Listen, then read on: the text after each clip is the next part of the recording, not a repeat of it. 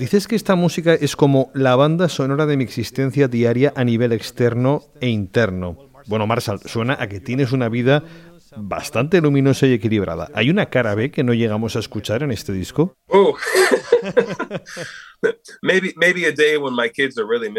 Quizá un día en que mis hijos se porten realmente mal, pero en particular este es un viaje a través de mi día a día.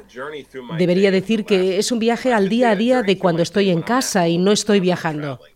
Un viaje a mi día a día en que cada movimiento me sigue desde que me despierto por la mañana hasta el final del día.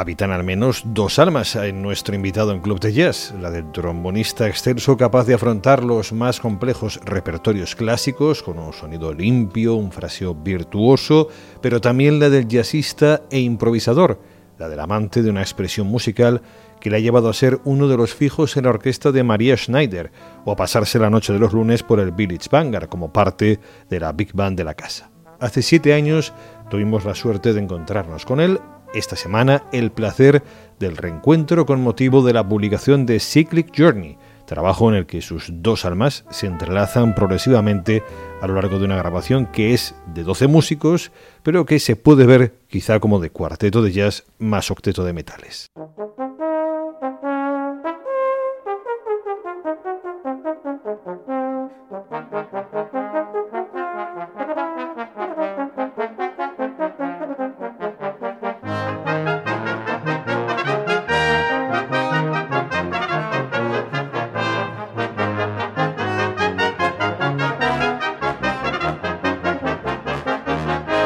Jazz y metales, improvisación y clásico, almas que se confrontan en el tema Genre Battles, batallas de género.